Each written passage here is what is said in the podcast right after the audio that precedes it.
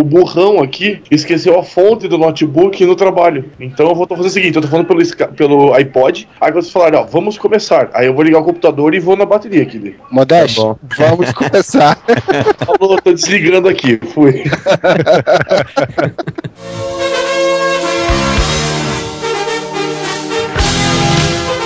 Olá, amigos. Vocês estão ouvindo o podcast Whatever. Gritem, Whatever!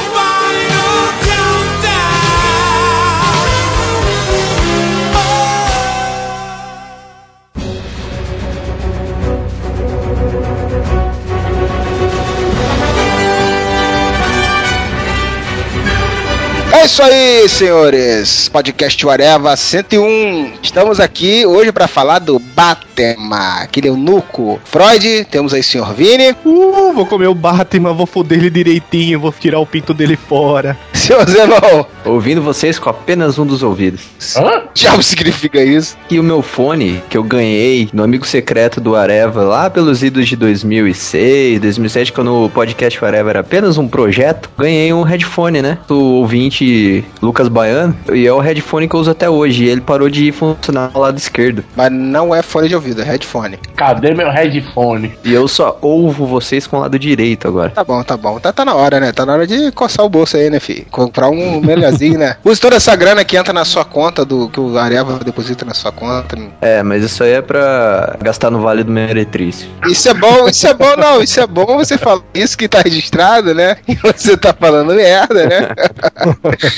Apresentações morreram aí nos erros. Calma, Modeste, calma, sua piranha, calma, vai, é você agora. Eu queria dizer a todos, como eu disse agora há pouco para os senhores em off, que eu sou um feliz proprietário do ingresso pro show do stand-up do Sérgio Malandro. Ah, meu Deus, ele está louco de alegria com isso aí. Senhor Marcelo Soares. É, e vamos falar desse bate cafetão. Ui!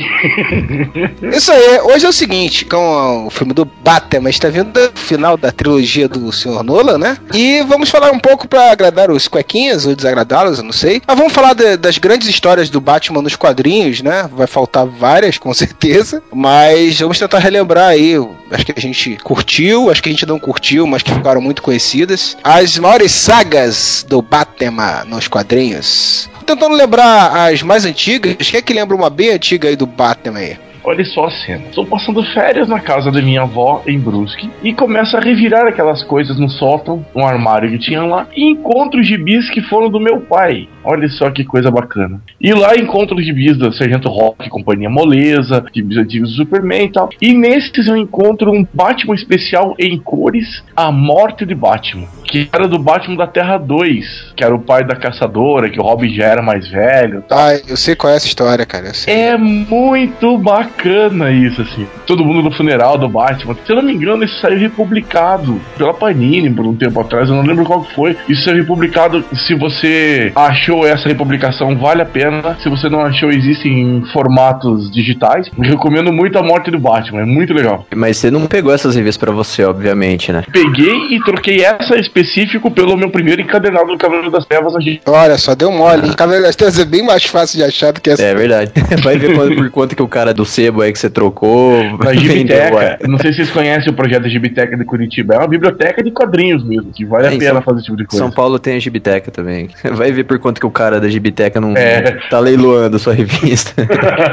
Legal, mas você lembra alguma coisa mais pra falar dessa história pra gente, Modesto? Eu lembro que ele morre salvando alguém, mas ele é, esse Batman é casado com a mulher gato, a caçadora é filha dele, o Robin já tá velho. É basicamente aquela roupa que o Robin usa na, na Crise das Infinitas Terras, daquele da Terra 2, não sei se vocês lembram. Sim, quando... sim, sim, lembro. É aquele Batman daquela Terra 2, então o Flash é o Jay Garrick, a Lanterna Verde é o Alan Scott. Inclusive e... no, no desenho do Batman Bravos e Destemidos, quando o Robin aparece, ele usa um uniforme bem parecido com o Robin da Terra 2. Fizeram essa homenagem no desenho, que é esse uniforme que está falando aí. É, história antiga do Batman que eu me lembro foi uma fase publicada já pela, pela editora Abril, lá na revista do Super Amigos, uma fase desenhada pelo Marshall Rogers, onde ele meio que colocava todos os grandes vilões do Batman, né, de novo, né? Então tinha uma história dele contra o Pinguim, uma história dele contra o Coringa e tal. E aí tinha uma história dele contra o Hugo Strange, que o Hugo Strange é, descobriu a identidade do Batman. Todo mundo descobre a identidade. Essa do, essa do, do Hugo Strange não foi uma Superpowers? É, sim, sim.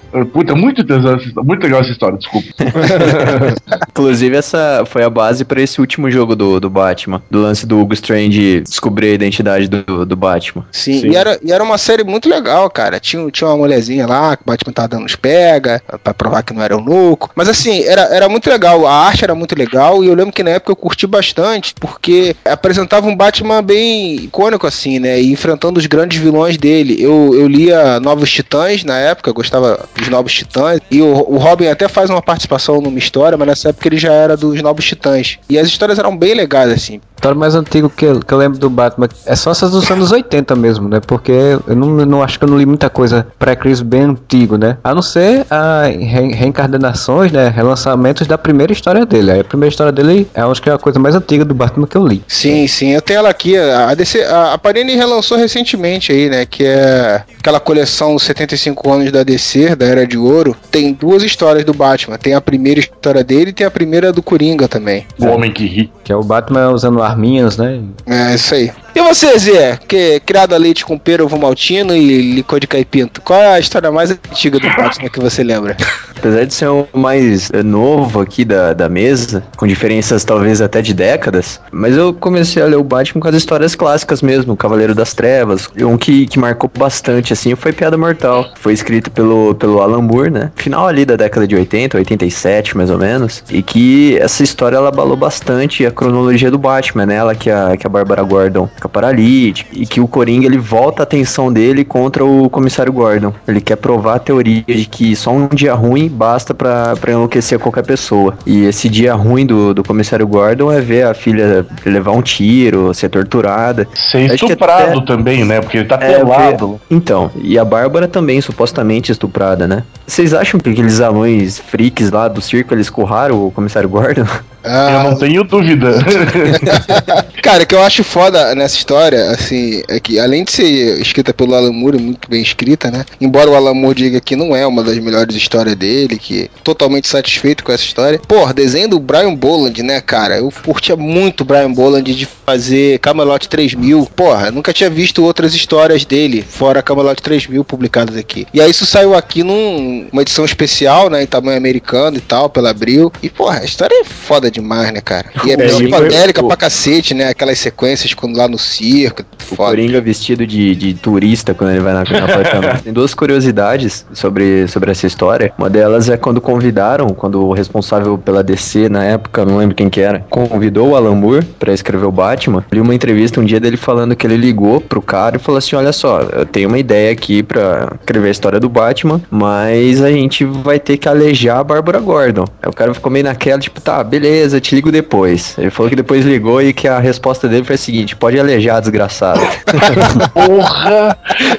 Mas assim, todo Essa... mundo fala da, dessa parte do impacto da, da, do tiro na Bárbara Gordon, mas eu acho muito mais impactante a origem do Coringa. Ele foi apresentado pela primeira vez, né? A origem do Coringa nessa série, essa revista. Foi uma baita de uma origem. Foi uma origem que, não vou dizer explica 100%, porque nada explica 100% um doente mental como o Coringa. Mas, cara, você consegue quase entender o lado dele, assim. Você imagine, cara, você tá lá se fudendo pra fazer, conseguir alguma coisa pra tua mulher que tá grávida. Os caras tocaram fogo na casa e a tua mulher tava dentro e morreu junto, cara. Pois é, é. Aí, aí, o cara é obrigado a ir lá fazer o crime que não tinha mais sentido nenhum para ele, né, cara? Não, ele não tinha nem mais por que fazer aquilo agora que tinha perdido a mulher, né? Usado Sim. de isca, né? Dos bandidos. E, e, é uma coisa que, tipo, porra, da Alan Moore, né, cara? Que ele, ele meio que faz um esquema de múltipla escolha, assim. Você fica sem saber exatamente o que aconteceu com o Coringa ou não, por que que ele se tornou. Mostra, é, é tipo o, o Coringa do, do Heath Ledger, né? Cada hora ele explica de uma, de uma forma diferente a cicatriz no rosto. Se ele caindo no tonel lá de produto químico, né? Que daí foi que o Tim Burton também usou essa origem pro, pro filme também, né? E que tudo isso fazia parte da comemoração de 60 anos do Batman, né? Foi, foi uma leva de grandes histórias que saíram. Foi quando o Batman no 1, Cavaleiro das Trevas, Piada Mortal, 10 Noites da Besta, o Filho do Demônio, saiu tudo basicamente na mesma época. Uma outra coisa foda pra gente lembrar dessa história, mas eu acho que essa história inaugurou a série de DR entre o Batman e o Coringa, né? a, a clássica história dele chegar pra conversar com o Coringa, tentar entender o Coringa, tentar convencer o Coringa de que aquilo ali não é aquilo, que não pode ser assim, não precisa ser assim, e o Coringa sempre escolado, né? A melhor conversa do Coringa com, com o Batman foi no Arkham Asylum, cara. Quer dizer, na bunda dele. Um pula pirata no Batman. Mas você sabe que o Batman, ele nunca tá desprevenido, né? O Coringa não conseguiu chegar muito longe com aquele porque tem o escudo do Batman ali. A capa da, da história, que é o Coringa com a máquina fotográfica, né? Tem gente que sabe, mas tem, tem gente que, que deve não saber. Se você olhar, a marca da máquina fotográfica é Witz, W-I-T-Z. Witz em alemão é piada. Um easter egg aí do, provavelmente do desenhista também, né? Eu não sei se foi do desenhista não, cara, que o Alan Moore, ele é... É cheio dos easter eggs É, também, é. né? O Alan Moore faz um roteiro que parece, ó, é desse jeito, hein? Se botar uma linha fora, cortar seu pinto fora. Eu lembro que a primeira vez que eu li essa história aí, eu fiquei tentando entender porque aquela piada é tão sem graça assim, né? Porra, não tem graça nenhuma essa porra. né? Aí depois eu lendo de novo, mais pra frente, falei, pô, é, ele fez o Batman rir, né? Eles terminam a, revi- a história rindo, cara. Isso é muito bizarro. Você termina Ah, assim, é. porra, cara, como assim? Cara, bizarro é que ele currou o comissário Gordon, aleijou a Bárbara Na Gordon. sua, na sua cabeça ele corrou o comissário Gordon. Não, sério, ele tá pelado à toa ali. Ele tá pelado só pra ficar doidão. Pega a Bárbara Gordon, as fotos que, ela- que, que aparecem depois, cara, ela tá sangrando pela virilha, cara. Tá sangrando a virilha ali. Não é só do tiro. Então alguma coisa aconteceu ali, não é minha imaginação, não, cara. Acho que ele sodomizou ela também. Também, provavelmente. Ó, a minha imaginação funcionando. Mas assim, o, o cara tocou todo o horror. E o que o Batman faz é dar risada com o cara, bicho. O Batman tava cagando com o que o Coringa fez. Bom falar também do- dos prêmios que a, que a série ganhou, né? Ela ganhou Will Eisner Awards de, de melhor escritor, desenhista e álbum gráfico e o Harvey Award também, que é a melhor história, álbum gráfico e desenhista e colorista. Ó, O, o chegou a citar aí o Asilo Arca, né? Que tem a famosa dedada do, do Coringa. Quer falar um pouco dessa, Vini? Eu gostei dessa série, velho. Eu achei o desenho bem sombrio na, na época, assim. É, parecia até um pouco do traço do Sienkiewicz, né? O estilo do Dave McKean, né? O Dave McKean trabalhava com o Neil Gaiman, É. o Sandman. E aí mostra também um pouco da história do, do sanatório. Eu achei interessante, assim, essa eles pegarem essa parte, assim, porque mostra cada vilão, ele, ele perseguindo lá os vilões. Então, e foi usado também isso aí no, no videogame, né? Eles usaram também um pouco do Asylum pra, pra, pra se basear no, no, no videogame, no, no Batman. Pouco não, usaram um bocado, né? Porque a ideia é basicamente a mesma, né? Ter que ele fazer uma re- rebelião e se o Batman tem que Tem que ir lá caçar pra cada um, né? É isso pelo menos no primeiro jogo, que chama-se Arcanzilo mesmo, né? Que ele entra lá pra poder resolver a situação e aí vai mostrando as psicopatias de cada um. É, foi muito legal isso que o Vini falou aí, dele ter mostrado vários vilões do Batman, assim. Embora, claro que o principal ali seja o Coringa, mas ele, ele mostra algumas páginas, alguns trechos falando de cada vilão. E o lance do Duas Caras com a moeda, é muito legal nessa nessa Puta, aquele. história. Ô, do, do Duas Caras é genial, cara. Ele começa a ficar tão complexo que só duas opções pra ele não servem mais. Ele começa até chegando num ponto que tem tantas probabilidades que ele não consegue nem ir no banheiro mais. Ele começa a se mijar e cagar onde ele tá mesmo, né? Porra, eu olhei e o desenho, cara, é muito bizarro. Aquela parte, logo a parte inicial do Coringa, antes do Batman entrar no, no, no Arkham, no Asilo Arkham, que ele começa a apontar o lápis assim e, e faz que vai enfiar no olho da, da enfermeira, cara, é muito tenso. Eu lembro que eu li isso aí, eu tinha acho que uns 14, 15 anos. Eu, peguei- eu, tava, eu tava no evento de anime quando eu comprei esse, esse encadernado. Eu lembro que eu acabei pegando no sono, cara, eh, na metade da história. E, porra, tive pesadelo com essa merda, velho. Mas, ele não é uma edição única? Um graphic novel? Não é cadernado, né? É, um graphic novel, é uma edição É, eu, boa. é, eu, eu errei aí, desculpa. burro. Cara, assim, tem uma história que eu gosto muito do Batman, que é o Messias, né? Que é a história. Ah, que é uma pô, essa história é muito, muito legal. Tesão. Porra, mas vocês vão ficar me zoando, né? Mas vamos ver Não, é que ele falou assim, ó, do Messias, tesão. Já pensou se Messias é o Van Damme, hein? Aí é um tesão. O Henrique Cristo.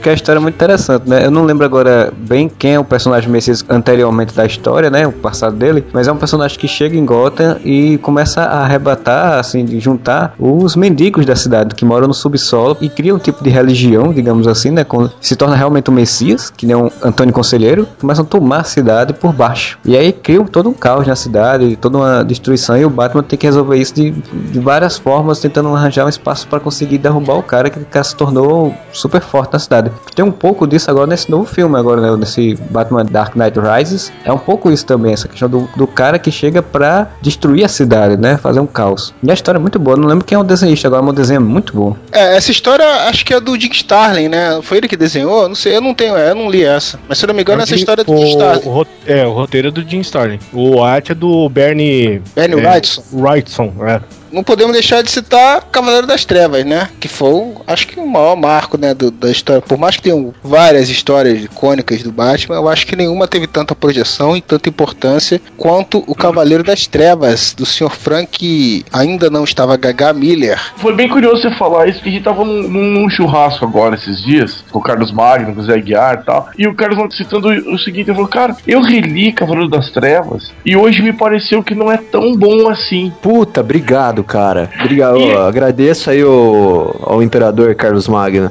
Mas assim, por causa, por, por, por causa, da história ou por causa dos desenhos? Tudo, não, tudo? Ele disse que foi um todo, assim, que para ele não pareceu tão bom. E eu não concordei. Desculpe, Zé, eu não concordei com isso. Eu acho que Cavaleiro das Trevas ainda é o tipo cara, de história que não envelhece dessa forma. Eu li, eu li, eu reli. Porra, não é tudo isso, cara. Uma coisa de Cavaleiro das Trevas que você tem que entender também. Como isso acontece com muitas grandes obras que depois é, na época, né? Só não entende o impacto delas. As coisas, vamos assim, inovadoras que trazia se diluíram em tantas outras obras depois que quando você lê aquilo dali, depois de ter lido, de ter acompanhado tudo que ela influenciou, parece mais do mesmo. Na época não era mais do mesmo, né, cara? Todo mundo nos anos 90 mamou no Cavaleiro das Trevas. Então é foda, porque ó, hoje em dia, com a cabeça que, que o pessoal tá, você, por exemplo, que é mais novo, você quando leu umas coisas anteriores, você já leu coisa que já tinha bebido no, no, no Cavaleiro das Trevas, nessa fonte. Agora, teve o, o, Cavaleiro das Trevas, ele teve um impacto muito maior no, nos Estados Unidos, porque além da história, né, de um futuro tópico lá em Gotham City, o Batman aposentado e voltando ativa, não sei o que, ele também é uma crítica à própria própria política dos Estados Unidos nos anos 80, né? Que era o presidente na época era o Ronald Reagan lá e ele era um cara conservador, fascista e tal. Então a própria política de Gotham City meio que retrata um pouco da atuação dos Estados Unidos naquela época. Ou aquela Kingdom Come que o Alex Ross fez, tem muita coisa, cara, de, de Cavaleiro das Trevas, né? Aquele lance dele tá já com o corpo debilitado e, né, tem limitações tal, e faz aquela tipo uma armadura para continuar. Se bobear, cara, acho que foi a primeira história de formato americano que eu comprei na vida, assim. E na verdade é, um, é a edição que eu tenho até hoje, né? Recentemente eu ganhei do amigo encadernado, que tem o 1 e o 2, mas ainda nem, ainda nem pude ver direito. Mas até hoje eu tenho aqui aquela primeira versão que saiu da Abril. E, cara, quando eu peguei aquela revista para ler, cara, teve duas coisas muito foda ali. Primeiro, foi o meu primeiro contato com o Frank Miller. Eu não tinha acompanhado. Na boa, eu tinha visto uma ou outra história do Demolidor, eu acho. Mas nada com o impacto de Cavaleiro das Trevas. A arte ali, as cores, é, é tudo muito, muito maneiro, cara.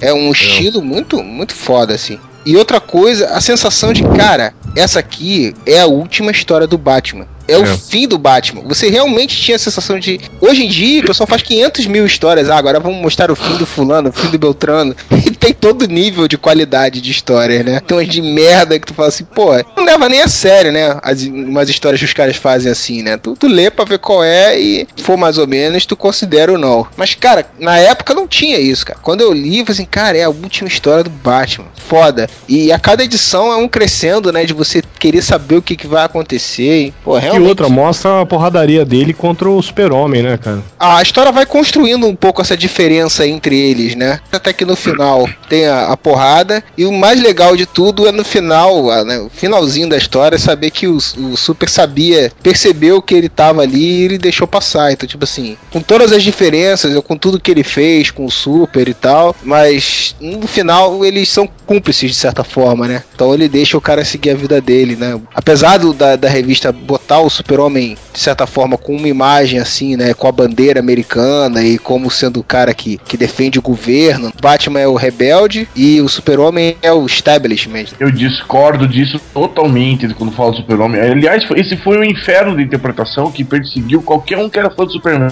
Sempre vinha uma baca, ah, Batman encheu o Super-Homem de porrada. Cara, o Super-Homem ele faz o que ele faz justamente por ter medo do que a humanidade pode fazer, cara. Mas o que acontece é o seguinte, a gente sabe disso. Mas isso foi a imagem que ficou, é isso que eu tô querendo dizer, entendeu? A revista meio que passa essa imagem de que o super-homem é, representa o governo americano, sendo como cupincha ou não, sendo forçado ou não, não interessa. E o Batman é o cara que não se rende àquilo e, e faz o que ele acha que é certo. Então meio que é essa imagem que fica. Mas no final, é, ele ainda, ainda mostra assim, olha, não é bem assim, os caras estão no mesmo barco, os caras são cúmplices. Com tudo que aconteceu, era, era uma coisa que era necessária acontecer, essa ruptura. Mas nunca vão se, se romper totalmente, né? Os caras estão tão juntos, tamo, tamo junto, tamo junto. É, e o Superman é tão filha da puta, cara, que ele consegue alterar a rota lá da, da explosão da ogiva nuclear, né? Daquela guerra da União Soviética contra os Estados Unidos e tal. E ele consegue alterar essa rota da, da ogiva nuclear, mesmo ela explodindo a uma distância considerável lá de, de Gotham, ela traz um pouco de caos na- nas ruas lá de, de Gotham que faz o Batman ter que assumir a, a bronca, né? Na cidade Vini, dele. Gotham não, o mundo inteiro, que tem um É. pulso eletromagnético, cara. Aliás, podia ter deixado explodir, né? Vocês lembram o nome da, da, da ilha? Não. Corto Porto Maltese? Maltese. Que porra do Porto. Deveria mesmo, hoje em dia não teria, né? Que Umas isso, tra- coisas por aí. Que trollagem, que trollagem desnecessária. O cara é chutar- o cara vai ouvir isso. Eu ia É, ele vai chutar- fazer um post agora lá no meu MDM por que Corto Maltese é necessário. Post não, um TCC. chega, chega aqui no MDM. Você perguntou o nome da ilha, eu ia chutar Buenos Aires, cara. Cara, Cavaleiro das Trevas merece um podcast só pra ele. Tem muita coisa que a gente poderia falar aqui. Mais um assunto aposentado no É, tem a Robin, né? Bota uma Robin menina pra não botar um viadinho. Os seguidores do Batman que aparecem, ele enfrentando o líder mutante, duas caras, o Coringa. Tem muita coisa foda assim É, pra gente. tem, tem uma coisa que eu acho bem interessante nessa revista que eu acho que pra época devia ser realmente bem inovadora e que depois foi uma das coisas que se diluiu, era ele contar meio a narrativa da história através da televisão, né? Que eu acho que era uma coisa que na época não, era- não devia, eu acho que não devia ser muito bem muito feito isso, né? Isso Ah, foi sim, feito no Robocop antes, assim. Frank Miller escreveu Robocop. Ele escreveu Robocop 2. Mas Robocop 1 é anterior a, a Cavaleiro das Trevas? É de 86, se eu, se eu não me engano, é a mesma época. Só que a produção do quadrinho leva bem menos tempo que a produção de cinema, né? Então dá pra considerar que o roteiro foi feito antes.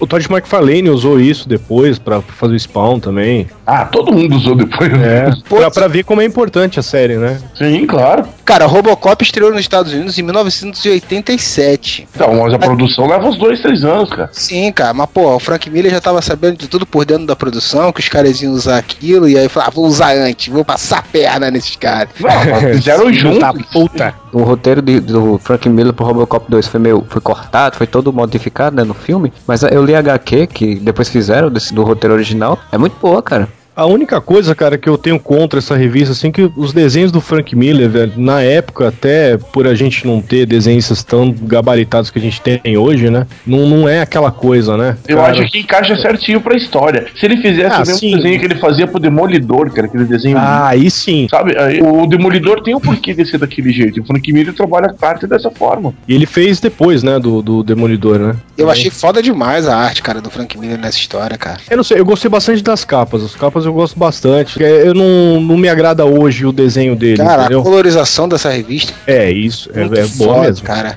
É. Eu gostei muito da arte também, cara. Era uma, uma coisa diferente, cara. Na boa, quando eu comprei a HQ, vi Ah, mas- dizendo que era uma minissérie de edição especial de luxo, cara. E é o que eu sentia quando eu pegava, eu olhava aquilo e falei assim, cara, isso aqui é um troço realmente diferenciado, cara. E eu li com a- esse clima, cara. Eu realmente achei muito bom a arte dele. É, mas eu não gostei do Coringa meio bombadinho, assim, que ele fez, assim, eu não sei. Meio Com estranho. Mas, tatuagem oriental nas costas. Não, É. E o Batman é um tronco, né, cara? Cara, o Batman é o, é o Clint Eastwood, cara. É o Eu já achava que podia ser o Tom cara. Selleck, cara.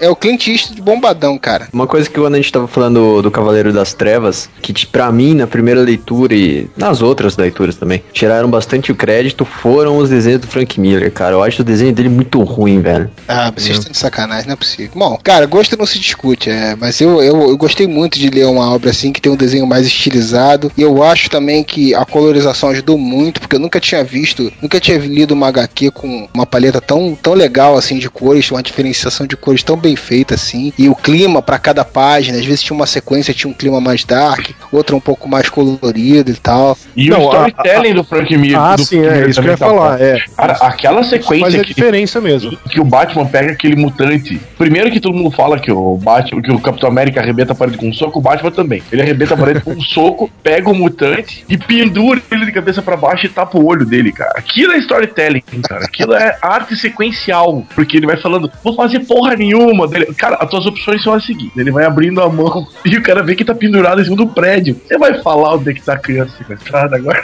A história mais recontada do universo, a origem do Batman, né, cara? Mas o storytelling dele mostrar o- a sequência pela visão do moleque ali, cara, aqueles quadros, aquela sequência. Aquele colar de pérola caindo. É, o moleque rindo, aí vê o morcego, aí daqui a pouco ele, a mão do pai dele segurando ele firme, quando ele percebe, porque a criança sempre tá distraída, é a última a perceber, né? Alguma coisa assim estranha, né? Aquela sequência é foda demais, cara. Ele sai pulando da máscara do Zorro, né? Deixa eu perguntar uma coisa então, já que a gente tá falando de Cavaleiro das Trevas, o que, que vocês acharam de Cavaleiro das Trevas 2? Jesus.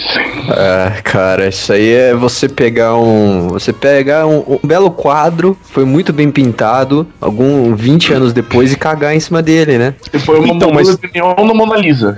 Mas tem gente que defende, né, o Cavaleiro das Trevas 2 como se fosse um, um protesto que o Frank Miller fez, né, tirando um Ah, sarro da cara, indústria de quadrinhos, Ah, né? cara, eu acho que é o seguinte, a história ela tem que se sustentar independente disso daí, a não ser que seja uma premissa realmente que faz parte, que tem uma, uma relevância maior realmente da indústria, assim, o cara fazer isso. E eu acho que no Cavaleiro das Trevas isso não acontece. Cavaleiro das Trevas 2, claro, né? Cavaleiro das Trevas 2, cara, o que eu lembro, porra, quando eu comprei, eu falei assim, caralho, Cavaleiro das Trevas 2, uhul, vamos lá. cara, eu comecei a ler, eu comecei a ler, Uhul, vó, faz querer uma gema, vó. Chura, pá, chura. Cara, eu comecei a ler e eu falei, puta cara, isso vai ser foda demais. Porque a primeira sequência da. Até hoje são a melhor sequência da revista, né, cara? É a que mostra o, o átomo lá, um náufrago num mundo de monstros marinhos bizarros. E aí depois você descobre que ele tá dentro de uma placa de Petri, aprisionado ali dentro. Sensacional, cara. O Flash Cara. Também, aquilo é foda. Aquela, aquela sequência é caralho. Aí conforme tu continua, tu assim, caralho, que porra é essa, cara? A revista é toda em neon, cara. Porra de colorização escrota é essa? Porra é essa? A Robin agora parece de leopardinha. Que porra, cara, tu vai lendo é uma série de, de cagadas assim numa sequência que tu fica assim, puta porra o cara tá fazendo? O desenho dele tá caricato num, num extremo que não, não, não tem como agradar mais, cara. O Batman tá Dercy Gonçalves, né? É. Final, então, ah. o Dick é uma coisa que tu fala, porra, foi essa dele enfiar o Dick fazendo isso, cara. Ah, mas no final foi a única coisa que fez sentido. O Dick é viadinho e ficou com ciúme. Eu tenho muita vontade de reler o Cavaleiro das Trevas 2 e vou, vou fazê-lo pra poder tentar julgar de novo. Tem muito tempo que eu li tanto um quanto dois. Vou reler as duas em breve. Você não transformou essa revista em forro de gaiola ainda, cara? Cara, a última cara. coisa que eu tenho vontade na minha vida é reler essa bosta de Cavaleiro das Trevas 2. Eu lembro na época que saiu essa revista, um- uma, acho que a capa era tipo com o mesmo fundo da, do Dark Knight 1, só que só um close no braço dele, né? Tipo, punho Uhum. fechado assim. Sim. Os caras fizeram uma montagem dele com o, de- com o dedo do meio erguido. Ah, e o desespero da Abril. A Abril, ela tava naquela época de falência. Fez um alarde em cima dessa história. Tudo da Abril tinha o troço do Cavaleiro das Trevas. Até Veja. Eu lembro que demorou pra caralho pra sair o final, né, cara? É porque demorou nos Estados Unidos também. É. O Frank Miller ficou um ano parado, cara. E o Frank Miller diz- diz ele que só topou porque foi um milhão de dólares pra fazer o gibi. Um protesto de um milhão de dólares, hein? Que beleza. Olha, a gente te dá um milhão de dólares pra você protestar e cagar na história que você fez. Será que o Frank Miller começou a decair a carreira dele a partir daí, cara? Pra mim foi. A partir Foi, daí. né, cara? Porque, até eu- aí, eu, eu lembro que o pessoal legal. até reclamava até das cores. As cores também reclamaram da- nessa revista que não só o desenho dele ficou caricato, como as cores ficaram meio. É, ele né? resolveu fazer, ele, a, aqui, ali em Vale, a- parece que fez colorização pro computador, né, cara? Sim. E eu não sei se tava aprendendo a brincar ainda, que o negócio era novo. Coloriu a revista depois que chegou de uma rave, cara. Não é Cara, possível. é aquele negócio, não sabe nada desce pro play, cara. Porque, E ela fez no Paint, né, cara? Aquilo foi no Paint. cara, Com a merda federal. Bom, vamos, a gente pode analisar melhor a obra Frank Milieriana Num podcast só pra ele. podcast só pra ele, mas a gente não pode deixar de falar de ano 1 também, né, cara? Ano 1 Cabrilha aí. Felizmente, teve aí, eu vou falar felizmente, mas sem desmerecer o desenho do Frank Miller, porque eu gosto, tanto no Demolidor quanto nessa série, quanto em Ronin também, eu gosto pra caramba. Mas, cara, os trabalhos, os melhores trabalhos do Frank Miller são os trabalhos que tem a arte do Mazzucchelli, cara. É, Batman ano 1 e queda do, de Murdoch, cara, com o Demolidor. Cara, e Batman 1 é, é muito foda, cara. Pra mim, queda de Murdoch ganha por muito pouco, cara. E olha que eu sou muito mais leitor da DC do que Marvel. Mas ano 1 é fantástico, né, cara? Que vai mostrando na sequência com datas e tudo, e, e um Batman falha no início, e toda a crise que o Gordon tá passando. O Gordon é um protagonista da revista também, né? Importantíssimo. É Tenente James Gordon, né? Isso, é. Só que eu acho que ela devia se chamar Comissário Gordon e Batman. Porque Tenente o, Gordon, né? o Tenente Gordon e Batman, porque o Gordon é mais importante que o Batman na história pra mim, em cima. Não, o mais importante Ele é... exagero, o mais importante é exagero, mas ele é um. Ah, ele é a base, cara. Ele, ele é a linha mestra da história, cara. Não, ele mostra os dois, eu, eu acho que igualmente, assim. O Batman tem uma importância muito grande pro seu herói, mas é legal porque ali a gente teve a visão da polícia também, né, sobre o Batman. né? Uma, uma parte que eu achava muito maneira era aqueles rumores quando começou o Batman a aparecer, né? O pessoal falando que era um, um homem morcego de verdade, que era um monstro. Aí tem três desenhos assim. Tem um que é um morcego humano mesmo, né? Um morcego gigante e tal. E eles discutindo como é que é o Batman, o que, que é o Batman. Muito legal. Só É. pra contextualizar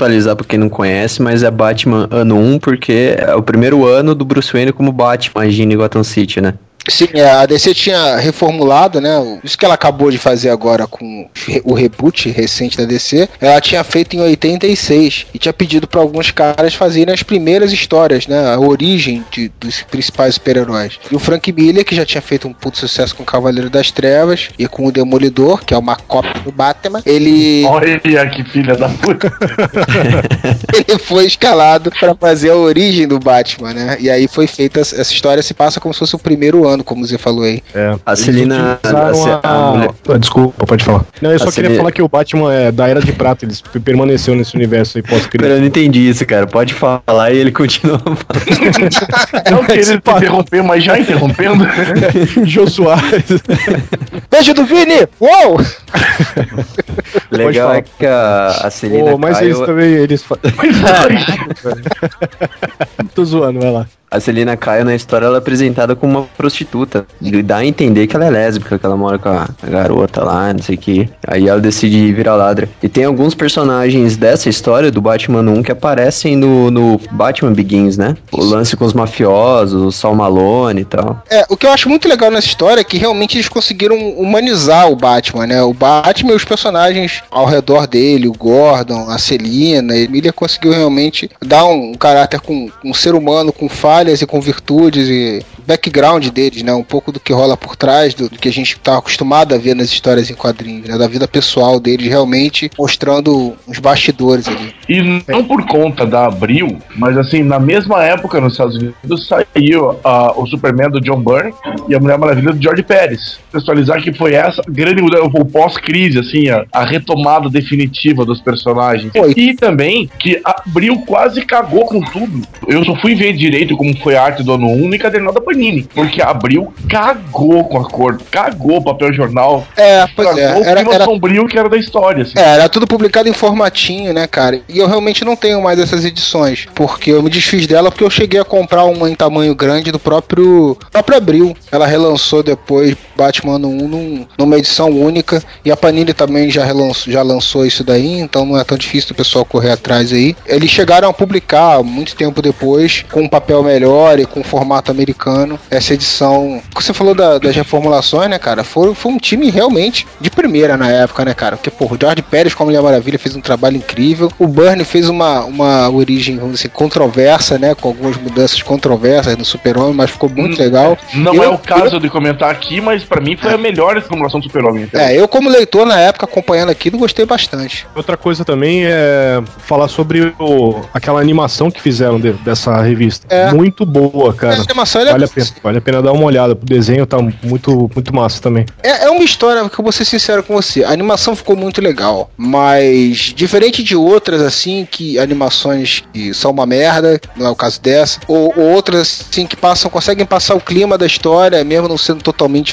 fiéis e tal, como a gente comentou do All Star Superman. Mas eu acho que no caso da animação, por melhor que ela seja, ela deixa a sensação de ler a revista nesse caso faz muita diferença, cara. Ah, sim. Não, tem até uma. da revista, quando você passa pra animação, no caso dessa revista, não, não fica a mesma coisa, assim, o ritmo. É, teve, Olha- teve até um problema que eles tiveram lá, que aquela cena que o cara eh, tá roubando, né, um apartamento lá que cai a televisão, enquanto tá caindo a televisão, o Batman tá surrando os, os bandidos, né? Isso aí eles quebraram a cabeça pra poder fazer o máximo parecido com a HQ, justamente porque eles queriam ser muito fiéis à HQ. É, e eles, eu acho que conseguiram um resultado até bom. Uma- essa cena ficou legal e a animação é muito boa, mas o que eu quero dizer assim, quando, eu- quando eu li essa revista, quando eu li essas revistas, cara, assim, fica às vezes naquela, caraca, vai acontecer agora e tal. Eu acho que vendo a animação, você fica um pouco mais apático, assim, e aí não Sim. tem o mesmo impacto, né, de você querer virar a próxima página pra ver, caralho, o que vai acontecer agora. É, e outra a- coisa que eu não entendo dessa revista, cara, é o que que faz um diabo do morcego quebrar uma vidraça, velho. É, mas isso aí não é só nessa, né, cara?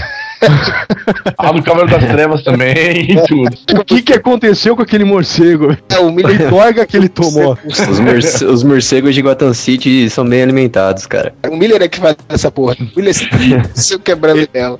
O morcego deve ter falado assim, ó, que se foda esse radar que eu tenho, eu vou bater.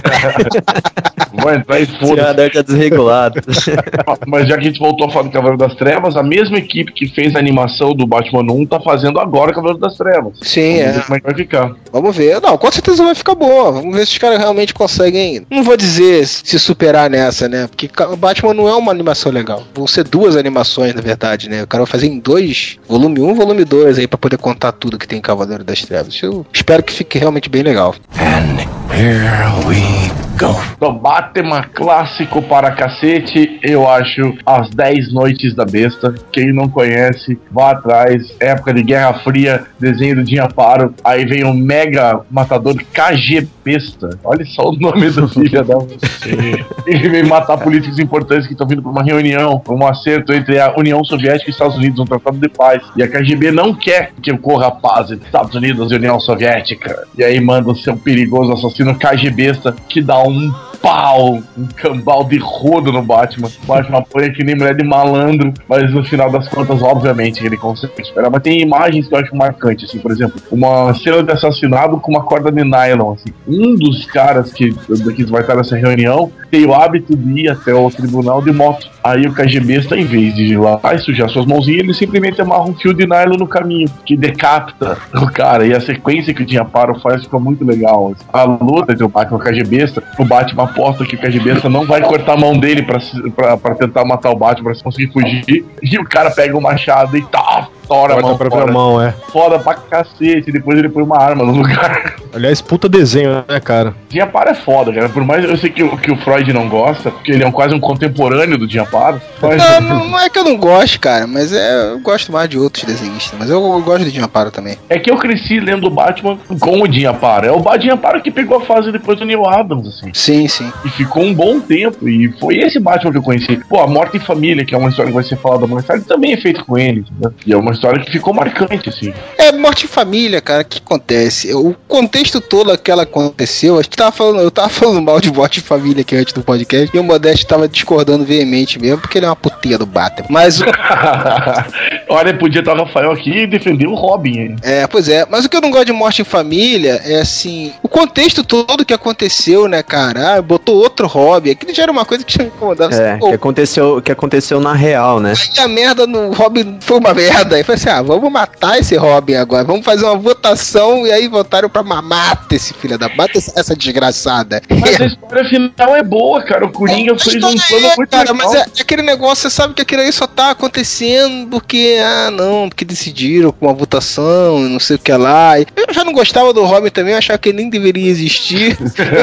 eu, eu conseguia aceitar o, o Robin antigo, embora eu nunca. Quando eu era moleque, eu gostava do Robin, claro. Mas quando eu comecei a ler quadrinhos, mas comecei a realmente gente achar que, pô, não tem nada a ver esse pivete todo colorido aí do lado do Batman, né? Então eu já desgostava um pouco dessa ideia, mas eu não desgostava totalmente porque eu acompanhava o, a mudança do Dick no, na revista do Novos Titãs, né? O amadurecimento dele. Então, Começou a pegar mulher. é, pela participação dele nos Novos Titãs, que foi a primeira revista que eu realmente acompanhei, assim, essa e o Lanterna e Arqueiro Verde, do Neil Adams, eu gostava pra cacete dele, assim, por causa das histórias dos Novos Titãs, né? Então eu aceitava aquele Robin porque, porra, caralho, aquelas histórias eram foda. Mas em conjunto com o Batman, pra mim sempre soava aquele negócio do seriado, ou aquele negócio do desenho com o Batmirim, coisa infantil, entendeu? E aí quando teve outro Robin, eu falei, porra, mas caralho, conseguiram se livrar tão bem, pra que, que botaram outro agora, cara? Que merda. E o Robin revoltadinho, né? O Jason Todd era todo revoltadinho. Porra, roubou a calota do Batmóvel.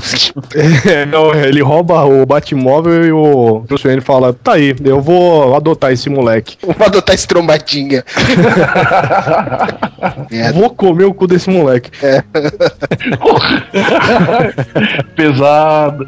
Fez ele pintar o cabelo, que era ruivo, né? Preconceito aí, ó. É, eu tenho meio que essa, esse pé atrás com essa história, então tem muito tempo que eu não li também. A história, se você lembrar, cara, o jeito que o Coringa consegue escapar é um jeito sensacional que ele vira embaixador do Irã, cara. E essa lá come da carta da, da, da imunidade diplomática pra ele, cara. Que merda, hein? Eu achei do caralho. E ele começa a negociar com. Opa! Olha aí, olha aí a roda do Batmóvel sendo roubada. Mas o carro tem car system.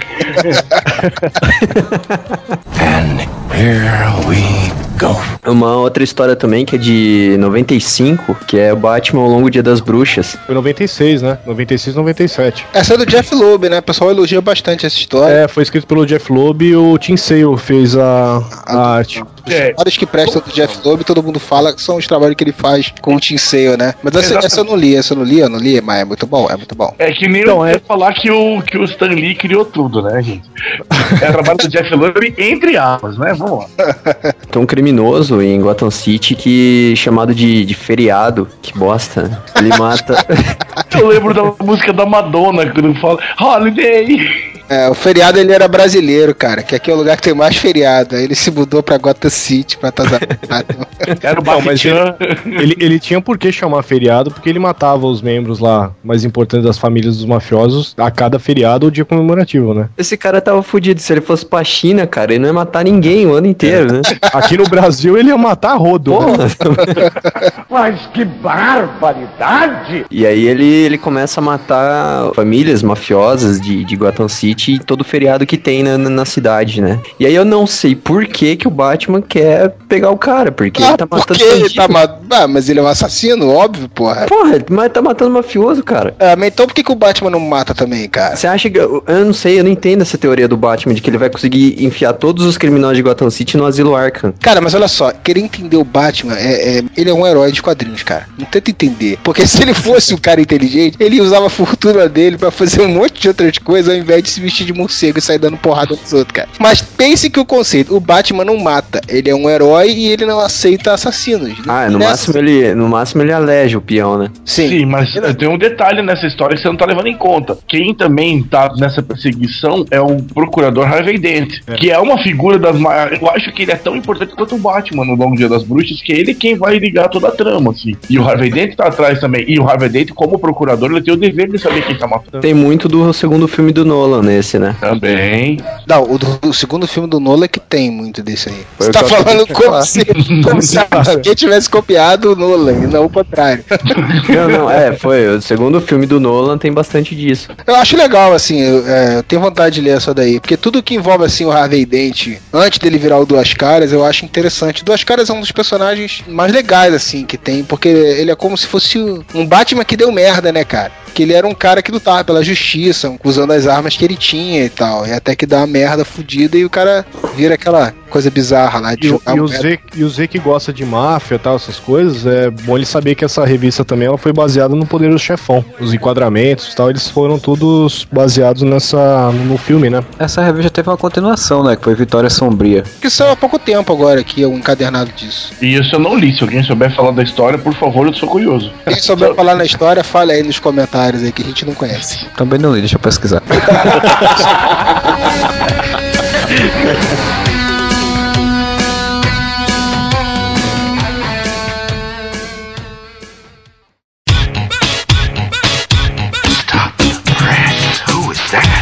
Sticky veil. Sticky veil. I like that. Vocês não vão concordar, cara, mas quando eu li Silêncio pela primeira vez, eu, eu curti, cara. Não, Eu acho- quem disse que a gente não concorda? A gente conhece o que? Concordamos com você, Vinícius. Concordar que você gostou não significa que a gente gostou, entendeu? Exatamente, você gostou, palmas? Eu gostei, achei umas. é, na época, cara, eu tava começando a pegar quadrinhos assim pra, pra desenhar, buscar meu estilo na, no, nos super-heróis. Infelizmente, eu tava tentando pegar o, o estilo do, do Jim Lee, né? Que Pra- escolha do caralho. Pra dizer que escolha, né? Mas eu que tava na moda também na época, né? Mas depois, cara, se analisando, né, a, a revista, você vê lá o padre bombadão, todo mundo bombadão, médico bombadão. Comissário Gordon, bombadaço. É a época dos anos 90 que até o Charles Xavier tinha músculo na perna, né? Que a perna é musculosa. Cara, desenho do Jim Lee, todo mundo é musculoso. Até o Demian deve ser agora. O Magneto, com 110 anos, era bombado, cara. Uma Magneto rejuvenescido. Mas o Comissário Gordon, não. É, mas o, o Octopus era, musculo, era um gordo musculoso, cara. Eu sou um gordo musculoso. Nessa série também que o Batman usa o anel de novo, né? O anel do com Kryptonita pra dar um pau Mas no- ele usa esse anel muito, cara. Ele- sem viadagem agora. Ele usa esse anel de Kryptonita umas duas vezes por semana, pelo jeito, assim. cara. E outra, cara. A Era Venenosa, fazer com os lances de feromônio dela encantar o super-homem, chupa minha vara, né? Pelo amor de Deus, porra, que é isso? Tentou encantar o Batman e não conseguiu, né? É, daí pegou o super-homem, que é, que, que é alienígena, que tem um corpo todo de outra fisiologia. Parabéns pra ela, né? Não, mas assim, o Coringa do desenho do Jim Lee tá exagerado demais, tá tudo exagerado. Essa série ela pega muitos elementos do Batman, né? Então ele utiliza todos os personagens da, do universo do Batman. É legal também na- nas partes que ele mostra o, o passado lá do, do Bruce Wayne, onde mostra o Lanterna Verde, né? O original, sobrevoando a cidade, eles curtindo e tal. É, que isso, isso é uma coisa legal, né? Porque na DC, originalmente, o, o Alan Scott, que hoje é um viados, bichas, viados, ele era de Gotham City, né? Não, mas o foda é que é a mesma trama de F-Loop. Alguém morre no começo. Quem foi? E aí vai ser daquela história. Vamos ver quem foi o assassino. Aí aparece um personagem que nunca tinha aparecido. Pô, obrigado, Jeff Loeb. Você é um gênio, cara. Não, e e além Cara, mas posso falar, ó, tem, tem uma parte de um, que eu lembrei agora que é uma página dupla que o Jim Lee fez, que é na Batcaverna, onde mostra todos os Batmóveis, cara. Eu achei foda, cara, aquele desenho. Eu acho muito legal quando eles fazem um plano aberto, assim, da, da Batcaverna, que vai mostrando todos os souvenirs dele. Eu fico imaginando como que ele colocou um Tiranossauro Rex lá dentro, cara. Aquela moeda gigante. ah, no, no All-Star Batman também tem uma splash page de quatro páginas mostrando Batcaverna, assim, com todas essas relíquias. Assim, com Batcóptero. Cara, caverna, como é que entra, né? Mas pra esquerda, esquerda, direita, direita. Não, não, não, não. É feito de Lego, cara. Aquilo é tudo feito de Lego. E foi por conta de Jeff Loeb também que o Jason Todd voltou, né? Porque foi nessa saga aí que ele botou o cara de barro se fazendo passar pro Jason Todd. E aí começaram os rumores, ah, vai voltar, vai voltar, e resolveram trazer ele de volta. Ai, daí me põe ele como se tivesse vindo do posto de Lázaro, daquela mechinha branca do Hazal Gu. Ai, vai tomar no cu, Jeff Loeb. Porra! Pô, mas se tem uma coisa legal que dizem que é legal disso daí, é a animação, né? Do, do capuz vermelho, né? Tem Pô, isso é bacana. Esse eu vi. Esse eu vi. É, Assim que eu assisti, sabe- eu gostei também. Toda vez que eu tô na Americanas, o, o meu filho olha e fala: ah, pai, compra esse daqui do ele. Eu não sei, ele tem algum. Ele acha muito maneira a capa desse DVD específico. E ele pede toda vez que eu comprar, eu tenho que enrolar ele com outra coisa. Porque, porque falou que é bem pesado, assim, algumas É. cenas. Mas se você viu o Batman do Futuro, o Retorno do Coringa com ele, ele não vai ter nenhuma surpresa. Não, talvez. eu também não vi esse com ele. Tem Gotham City 1889, cara. que Foi É. feita pelo Mike Mignola, né, nos desenhos. Eu ia citar essa se eu não tivesse citado, porque eu sou muito putinho do Minola, né, cara? E tem uma outra coisa legal dessa, dessa história, tem duas coisas foda dessa história, né? Uma é que, pô, eu acho que foi a primeira vez que mostrou, assim, um Batman, fora o Cavaleiro das Trevas, que postei ele no futuro e tal, que mostrou esse conceito de um Batman atemporal, de um, de um Batman específico de uma época e tal, né? É os Words, né? Uma- é uma vestimenta diferente para um Batman de outra época, o design daquela roupa é muito legal e tal. E a outra coisa legal é a minha participação na história também, né? Porque eu participo da história. Freud participa. Freud Sigmund tá. Freud. é, o- nessa história o Batman ele tá investigando o Jack Stripador. Jack Stripador e acaba descobrindo que tem envolvimento com a família dele, né? O, o assassino. Ô, famíliazinha, né? Famíliazinha Tudo- desgraçada essa, né? Tudo tem o N no meio, cara. Porra, parece Silva, cara. Porra. É, não é uma história que tem um impacto de uma piada mortal, do Cavaleiro das Trevas, também a maioria do que a gente tá falando aqui não tem, né? Porque essas são realmente grandes marcos. Mas é uma história bem legal, assim. A Panini republicou há algum tempo atrás, numa coleção de, do Batman 70 anos, então na edição 3 era, era essa revista e uma outra que é o Batman Pulp Fiction, que não é grande Fiction. merda, mas é, É. legalzinha também. Tem uma coisa que foi basicamente continuação dessa do Jack Stripador, que foi Batman Houdini, que é o mesmo Batman da mesma época e depois se encontra com o Harry Houdini e tal. Um, É, mas que já não é desenhado pelo Minola, né? Mas eu Não, mas é. tenho mas vontade de ler essa também. é, é, é o Word também, bem bacana, vale a pena conferir.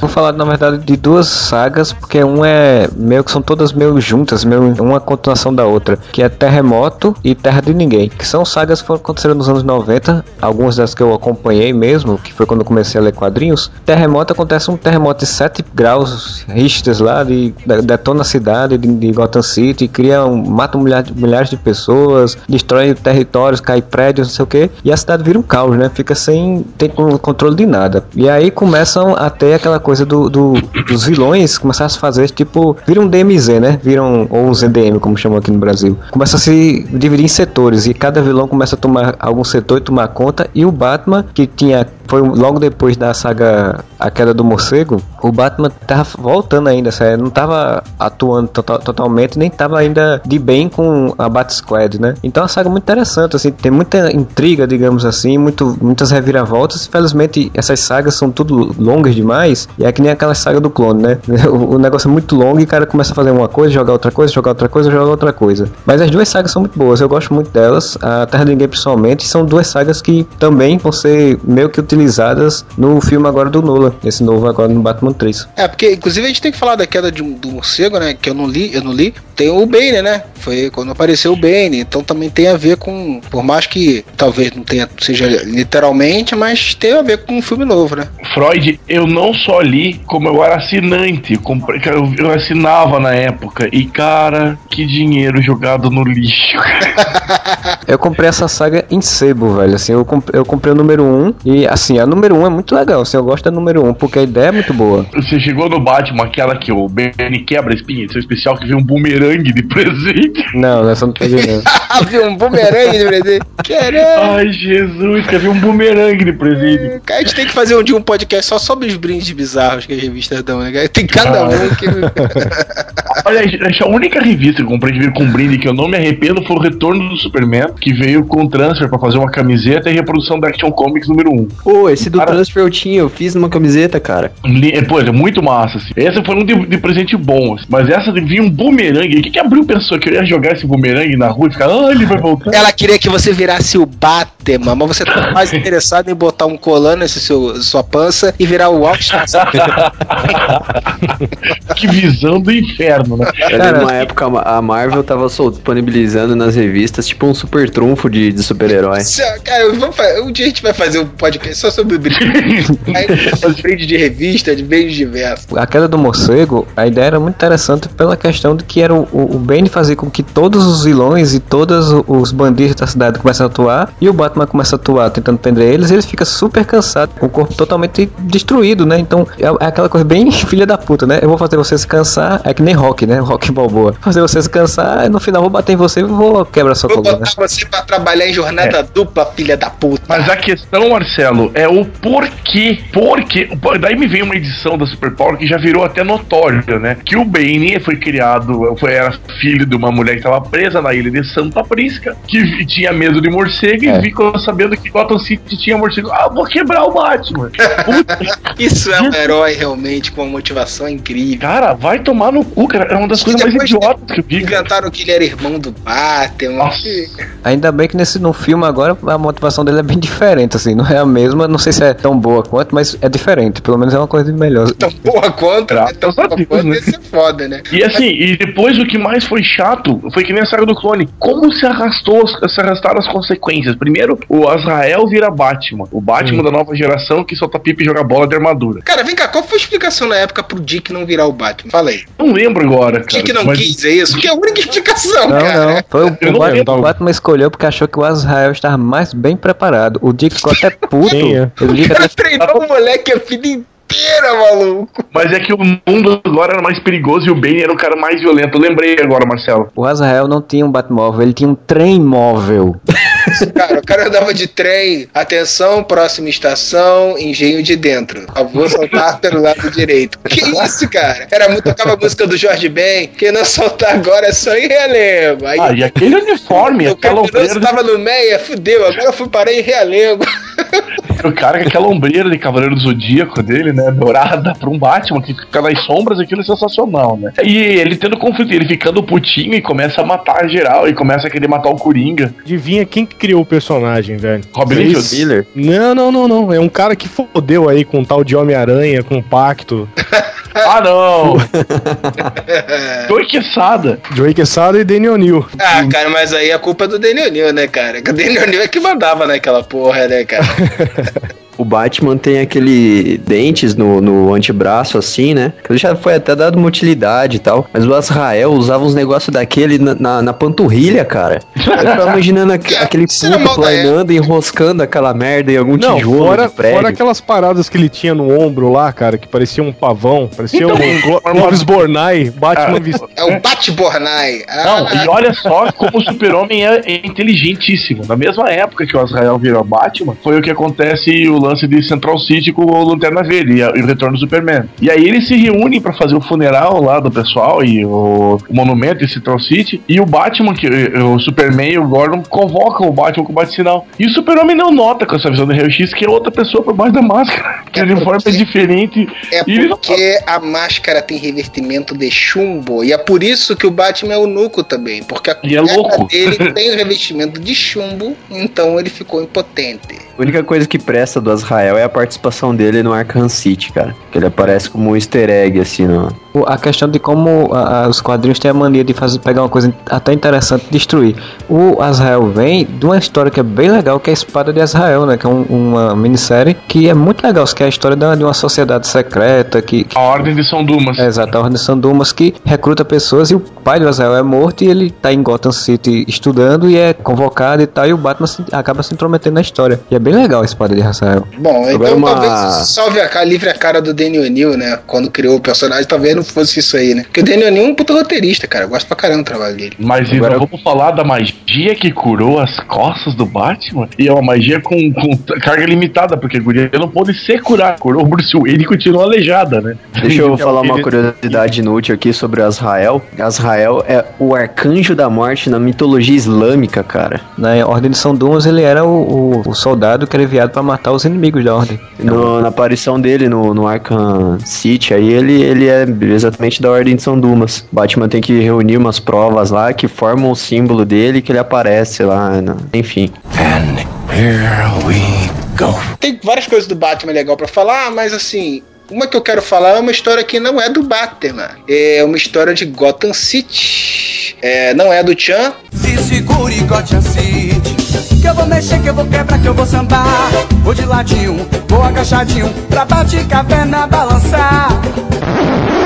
Gotham City contra o crime, do Ed Brubaker e do Greg Rucka, que é uma série muito legal, que era na verdade um título, né, que lá fora durou 40 edições, e a Panini, que geralmente erra, mas dessa vez ela acertou, ela publicou a série completa aqui, cara. Todas as 40 edições, ela dividiu em vários especiais da aquele DC especial, foram seis especiais ao todo, publicou isso completo aqui no Brasil. Muito legal essa série, porque na verdade ela lida com a polícia de Gotham, né? A polícia de Gotham lidando com as- os criminosos do Batman, com aquele mundo louco que o Batman, né? Com toda a loucura de Gotham City que o Batman faz parte. E o Batman chega a aparecer em alguns momentos e tal. Ele é um coadjuvante de luxo em algumas histórias, né? Acaba alternando o, Brubaker e o Ruka, eles vão se alternando em arcos e cada um tem uma dupla de detetives lá que eles, cada caso assim é uma dupla diferente de detetives. Por no meio da história o, o Brubaker sai, o Ruka assume a série toda sozinho, mas é uma série em 40 edições com histórias muito muito legais, assim, envolvendo esse mundo de Gotham City que vive à sombra do Batman, né? Porra, 40 edições? É, foi um título mensal que durou 40 Ah, edições tá. lá fora. E aí a Panini lançou aqui em seis volumes. É, que eu acho engraçado dessa série, quando eu vi a primeira vez, eu achei interessante porque nos Estados Unidos ela se chama Gotham Central, né? Central de Gotham. Isso. E aqui no Brasil eles quiseram é, se aproximar daquela série Nova York contra o crime, né? É, porque Nova York contra o crime tá- fazia sucesso, né? E, e aí ele tem uma pegada, vamos dizer assim, lembra no sentido de que é o departamento de polícia, né? Os bastidores lá, o que acontece no fundo. Então eles resolveram fazer essa analogia aí pra tentar facilitar a venda da série. Eu procurei pelo Cipovix na história, não li,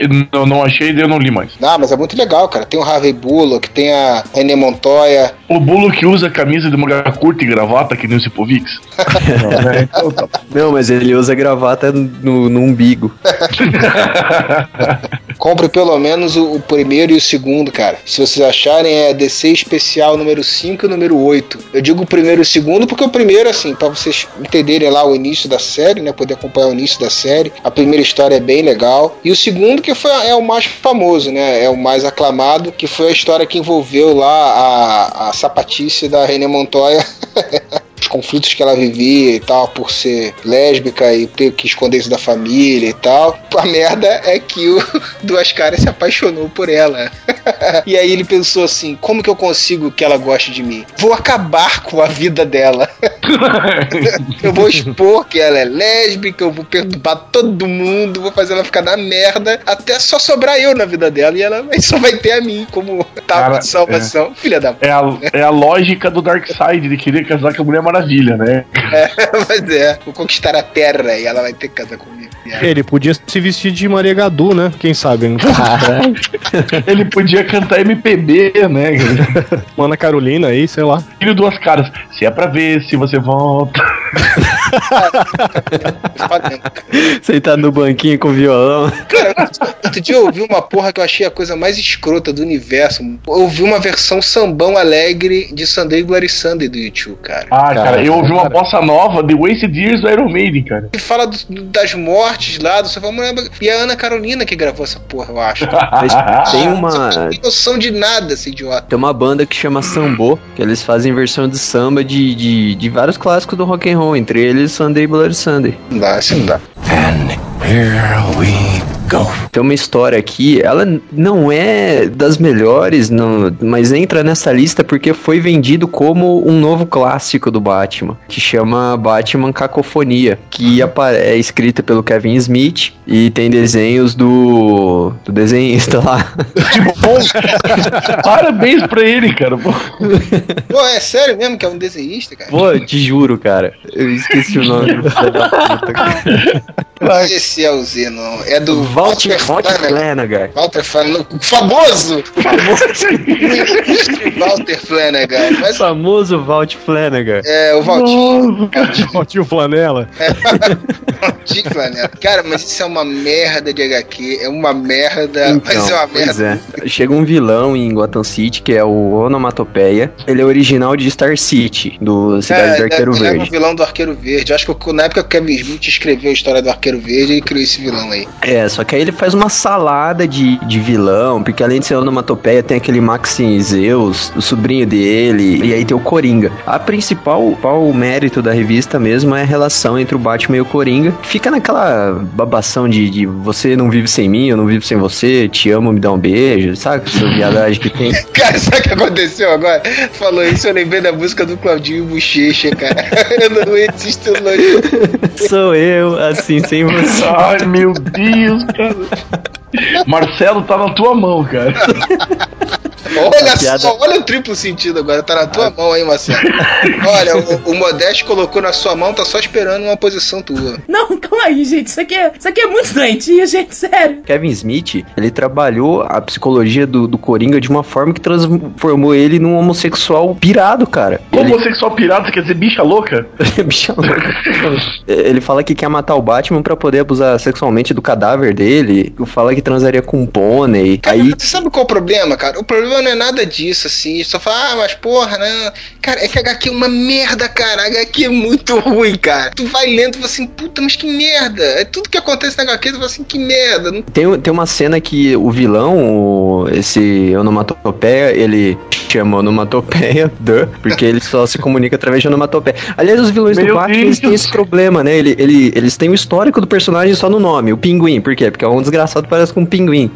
Só cara porque tem a cara deformada, né? Enfim, esse onomatopeia é da mesma forma. Tem um, um trecho que, que ele, ele entrega, ele salva o, o Coringa da prisão, entrega uma mala cheia de dinheiro, aí o Coringa olha que com um sorriso começa a desabotoar a roupa e fala assim: Ah, tudo bem, mas eu prefiro por cima, tá? Tipo, que me pariu, cara. Cara, a história é muito ele transforma o, o Coringa numa bicha louca. Só que aí no final, o- esse onomatopeia ele tenta matar o Coringa, ele dá uma facada no coração do, do, do Coringa, ele sobrevive. E no hospital ele tá tão sedado, mas ele tá tão sedado que ele tá normal. Pela primeira vez ele tá, ele, ele tá são, ele não tá um cara maluco. Então ele tem uma conversa do, com o Batman. A conversa de que ele, que ele sempre tem, tipo, ah, eu sou a piada na sua vida, não sei o quê. Cara, é muito ruim essa história, cara. Até esse negócio dele, ah, ele tá sedado, então ele fica normal. Podia até pensar, pô, dá pra fazer uma premissa interessante, mas não dá, cara. O cara faz uma merda.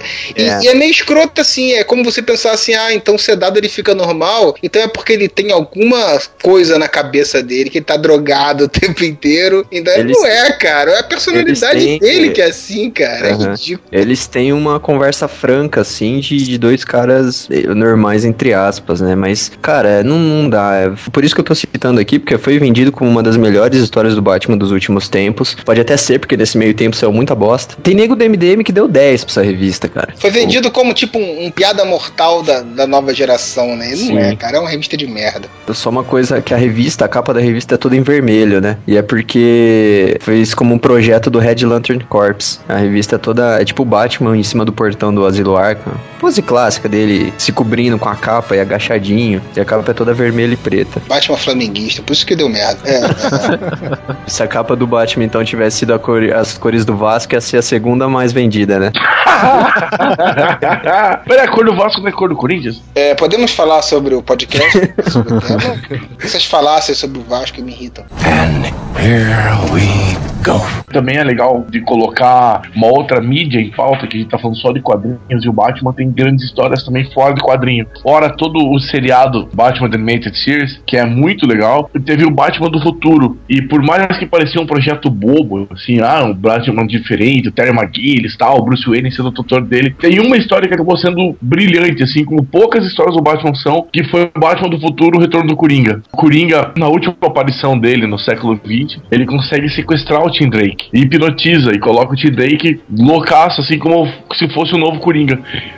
O Batman acho que reverteu isso e tal, e de repente no, no futuro, no século 22, no século 20 e tanto, sei lá, quando, quando rola o Batman do futuro, que o Bruce Wayne tá vivo ainda, desse final do século 21, sei lá, que tem o Batman novo, o Terry McGuinness, o Coringa aparece do nada, assim, com uma gangue nova e tal, e a história é muito boa, e o jeito que é contada a trama, como que o Coringa faz as coisas que ele faz com o Tim Drake, o Tim Drake vira o Coringa, ele se torna o Coringa, com aquele comando hipnótico que o Coringa faz, é muito legal. Se você não assistiu ainda Batman do, do Futuro Retorno do Coringa, vá sem medo, porque é uma das grandes histórias do Batman. Eu acho que rivaliza com as grandes histórias que o Batman teve no quadrinhos. O Dick Grayson, cara, pô, o mais provável substituto do Batman foi o Asa Noturna e não sei o que. O cara vira o chefe de família lá, casado com filho, barrigudaço, velhaco e limpador de janela, cara. É, não, é porra. o Tim Drake, que é o lavador de janela, Não é? Ele vai primeiro Drake. atrás do. É o Tim Drake. Não tô entendendo. e a Ah, Bárbara Gordon é chefe de polícia. Aquele viadinho não é nem falado, ele foi atrás do Tim Drake, cara. O Dick, aquele viadinho, ele foi pra, pra Praça Paris. Bom, o. ele foi substituir o Clóvis Bornai nos bailes Gala Gay do futuro. Tem uma que eu lembrei que eu, que eu tenho aqui, que é, não é uma história assim muito. Vai ser uma, uma história do Batman que vai, vai entrar pra história, né? Tudo, mas é A Cidade Castigada, que foi feita pelo Brian Azarello e o Eduardo Riso. Eu gosto bastante do, do traço do, do Eduardo Riso e do- dos textos assim do Brian Azarello, que fez o Sem Balas, né? Pra quem não conhece. É uma história interessante, assim, eu gostei bastante da, da premissa da história, assim. Cara, eu achei uma merda, mas tudo bem. Eu gosto pra caramba do trabalho do Azarello, gosto pra cacete da arte do Risso. Uhum. A arte dele também, nessa série também, pra variar, ficou foda. Mas, cara, eu comprei, não não consegui gostar disso. Eu preciso, é outra que eu quero reler, que, porra, mas eu achei uma merda. É legal que eles colocam o, o crocodilo lá co- contra eles tal, e Crocodilo é um cafetão, cara. É um cafetão, é. Ele é cafetão. Não tem nada a ver aquela Que que porra. tem mas é um bicho seu cafetão, cara? Então, mas eu, eu acho que é, é coisa do Brian Zarello mesmo, né, cara? Ah, Ele claro, faz. né? Ele que escreveu, porra. Tá É, então, não, mas ele faz mais ou menos isso em 100 balas também. Ele sempre usa, né, prostituição, ah, aqueles lances de gangue e tal. Crime É um organizado. crime organizado, então. Cara, é mas uma- o crocodilo cafetão, cara. Ele podia botar qualquer um, qualquer um. Não tem nada a ver, cara. Podia ser o pinguim, cara, mas crocodilo. Killer Cara- Croc de cafetão é foda. Ai, o pinguim. Alguém um dia vai me explicar qual que é a graça de um vilão pinguim, cara. Ah, pergunta pro Danny DeVito, cara. Ele sabe. Olha, uma que eu achei muito interessante, que também é mais sobre Gotham e um caos na cidade, é os Jogos de Guerra, que saiu aí, acho que foi no início dos anos 2000 e tal, 2005, 2006. Acontece uma guerra de gangues na cidade, e tudo começado pela salteadora, aquela, aquela puta, Aquela Que puta agressivo. paga. Aquela puta paga. porque Comentário rancoroso, cara. É. O cara dava pro Robin, aquele gadinho. Porque o plot da história é todo porque existe o Phosphorus Malone, né? Que é uma versão gangster que o Batman criou, né? Que é ele mesmo. E aí ele tinha um plano de uma contingência lá, de se tivesse alguma merda, ele ia utilizar o Phosphorus pra se tornar líder de uma gangue. E a salteadora tenta impressionar o Batman e bota esse contingente de, de guerra assim. Tentar pegar, juntar todas as gangues num lugar só, tentar pegar elas de uma vez. Só que dá merda, ela faz as coisas erradas e inicia uma guerra de gangues em Gotham. Então, durante várias edições começam atentados, tiroteio em escola de criança, todo mundo atacando todo mundo e, e aquela mesma coisa da Terra de, de Ninguém que eu falei, que era a Bat Squad, né? Tudo correndo pra um lado pro outro, tentando resolver as coisas. Acontece aqui também, durante essa história, que o Máscara Negra mata a salteadora, né? E aí ela é apagada e ele até destrói, se eu não me engano, o, a torre do seu relógio, que era onde ficava o oráculo, né? Então tem, tem, foi todo um momento de mudanças de status quo. Ela fez tudo errado, né, cara? Se ela quer impressionar o Batman, ela sendo uma mulher, ela tem que botar um cinto com um, um piruzão, cara. É, é, ela criou uma guerra de gangue pra impressionar o Batman. Tá tudo errado, minha filha. Não é disso que o Batman gosta. E essa guerra de gangue parece muito com Warriors, né? Ela queria reunir todo mundo, queria fazer uma reunião de gangue, assim. Só faltava o cara falar, Can you dig it? A gangue dos jogadores de beisebol, É. dos caras de patins. Aí parecia um carinha batendo garrafa. Batman, vem cá brincar. Deixa eu aproveitar então que o Marcelo falou desse lance de, de guerra de gangue. Tem uma história de 89 que vale a pena citar também, que chama Justiça Cega. E que é quando um cartel criminoso eles tomam conta da Wayne Enterprises e incriminam o Bruce Wayne. Acabam utilizando o passado, passado misterioso dele, que são exatamente os anos que ele sumiu pra, pra treinar e se tornar o Batman e tal. E levantam suspeitas sobre a personalidade dele, acusando ele de ser um espião. Nessa história foi introduzido o Henry Ducard, que também foi fundamental no, no Batman Begins, né? No filme do, do Chris Nolan. Deixa eu falar uma que eu lembrei agora, que não é do Batman, mas é muito boa, que é do Coringa, que também foi feito pelo Brian Zarello lá e com o Lee Barmejo desenhando. Vocês falaram de, de guerras de gangue, né? Aí essa história mostra o Coringa lá saindo do Asilo Arkham, sendo recepcionado lá por um, por um carinha lá que admira ele, né? O Johnny Frost. Aí o Coringa tenta retornar pro mundo do crime lá, subornando lá o. Subornando não, né? Todo mundo tem medo dele ainda, né? O pinguim, duas caras, crocodilo. E aí ele vai entrando lá no, no- na área da- desses vilões, assim, pra, pra mostrar que ele é o novo, né? É, novo também- rei do crime. Também foi até uma, uma revista que foi meio inspiração pro Cavaleiro das Trevas do Nolan, né? Porque o, o Bergman desenhou um Coringa muito parecido, a história é muito parecida do Coringa se infiltrando na máfia e, derrubou, e tentando derrubar o- os Eu acho, eu acho que conta, saiu né? depois, né, do Cavaleiro das Trevas, né? Se eu não me engano, ela foi pensada um pouco antes, um pouco antes do filme, mas não foi feita antes do filme, foi feita depois. E é muito boa essa história. É pelo ponto de vista do Capanga, né? Do Capanga, é do Frost. Ele conta a história lá do, da ascensão, né, do Coringa de novo no, no crime. É, eu, te- eu tenho vontade de ler essa, cara, mas eu vou confessar pra você. Eu fiquei meio desanimado de ler essa, por já não ter gostado do, do outro trabalho do Azarello com o Batman, que foi o Cidade Castigada, e por ter comprado do Lex Luthor quase depois, que eu achei muito fraca cara, do Lex Luthor. Eu falei, sei, mas eu ainda vou ler essa ainda. É, mostra um Coringa bem loucão, cara. Vale a pena dar uma lida, viu? And here we Tá esquecendo da única história que realmente, verdadeiramente, o Batman não é eunuco, que é o filho do demônio, gente. Ó, finalmente uma do Neil Adams aí, né? Neil Adams e, e o Batman faz o Demian nesse, nesse gibi. Ele pega a talha e manda ver, cara. Não, e o, o, o Hazal quer treinar o Batman e o Batman faz o treinamento, mas ele faz seu treinamento pra ser o sucessor do Hazal Ghul, só que ele faz tudo isso pra depois só virar contra e derrubar a organização. Mas nesse período ele vai e manda ver a Natália ao Ghul e, e ele não tira máscara em nenhum momento que ele passa o treinamento. Que aparece as capas ele de, de máscara, capa e sem camisa, né? Exatamente, ele sem camisa e só de sunguinha e calça, calça cinza. Assim. Cara, é, o legal é que a gente tá falando desses, das melhores histórias de, e quem, quem jogou o último jogo do Batman, tem várias, cara, todas essas, eh, todas essas histórias que a gente falou, tem várias referências no jogo. Esse lance do treinamento dele, do Hazal Ghul querer que o Batman seja o sucessor dele, o lance de tentarem incriminar, tudo em forma de easter egg, lógico, mas tem muita referência, cara. Pra quem curte o, o universo do Batman, das histórias e não jogou ainda esse jogo, jogaço, recomendamos.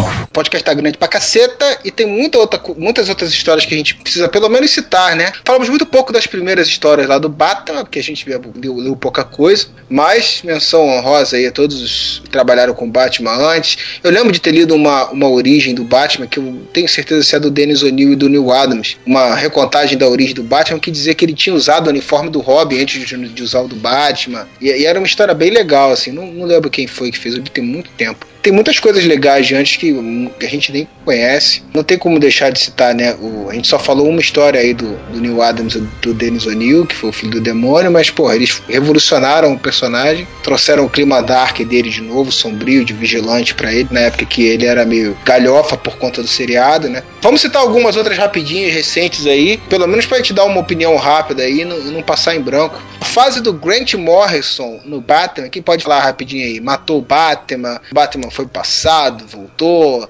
Tóxicos, só isso.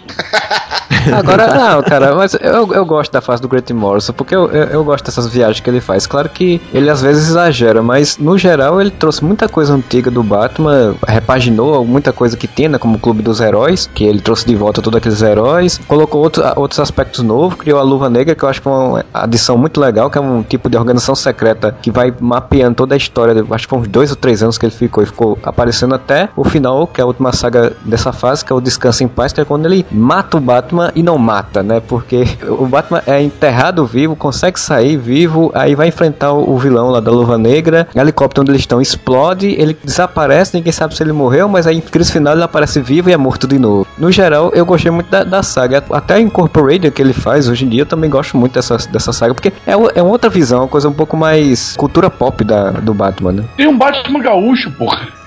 Ah, mas tinha na cara. crise, porra. Isso tudo é da crise. Não, isso tudo é da época Isso da é Era de Prata. Exato, tudo pré-crise. Cara, eu, eu, eu li os encadernados que a Panini lançou do Batman Incorporated e eu gostei bastante do primeiro, assim. Eu acho que as histórias isoladas, de- apresentando cada novo Batman, e, eram histórias legais, tinha uma maluquice foda ali, mas, mas são histórias legais, eu gostei. Já o segundo, lá, quando ele teve que fechar rápido aí, por causa da DC, né, precisar fazer o reboot, teve que dar uma garibada ali, foi uma merda.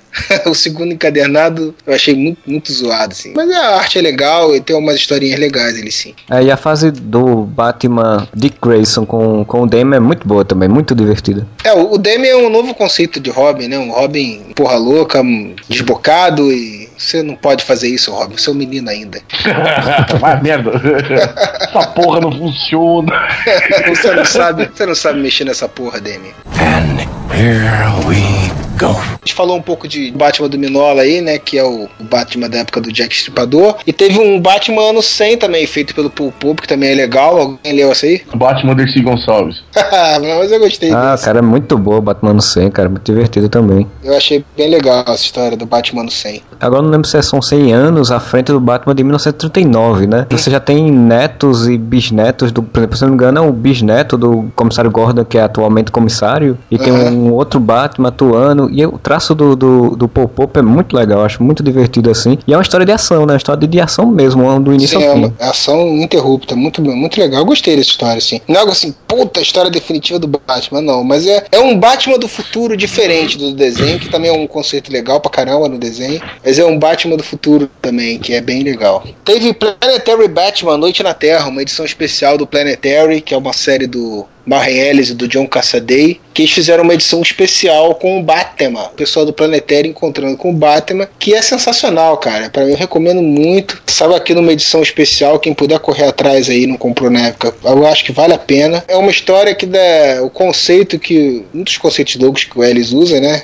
Permite que apareça várias versões diferentes do Batman. Então você tem o Batman original, você tem o Batman da época do New Adam, você tem o Batman do seriado, você tem o Batman do Cavaleiro das Trevas, e, e, é muito legal, assim, ele reforça, vamos dizer assim, coisas de cada Batman, e é uma puta homenagem mesmo ao personagem, né? Pra mim, a melhor homenagem em quadrinhos que, que eu já li do Batman foi essa. E essa história, pô, esqueci o que eu ia dizer. Massa do plane... dessa edição do Planetário Batman é o Coringa policial. É, sim, é. Tem algumas situações em que o pessoal bota o Coringa como, como uma contraparte, né, dele ser um cara do bem, que são legais, né? Em alguns desenhos o pessoal já. Acho não sei se foi do Brave and the Bold, mas É. eu já vi isso em Mas alguns se, se eu não me engano, tem até uma, uma fala que eu acho que é da Jaquita Wagner, que ela disse, referindo ao Coringa, disse, esse cara me, me faz se sentir estranho, alguma coisa do tipo, porque é o jeito que ele olha pra ela.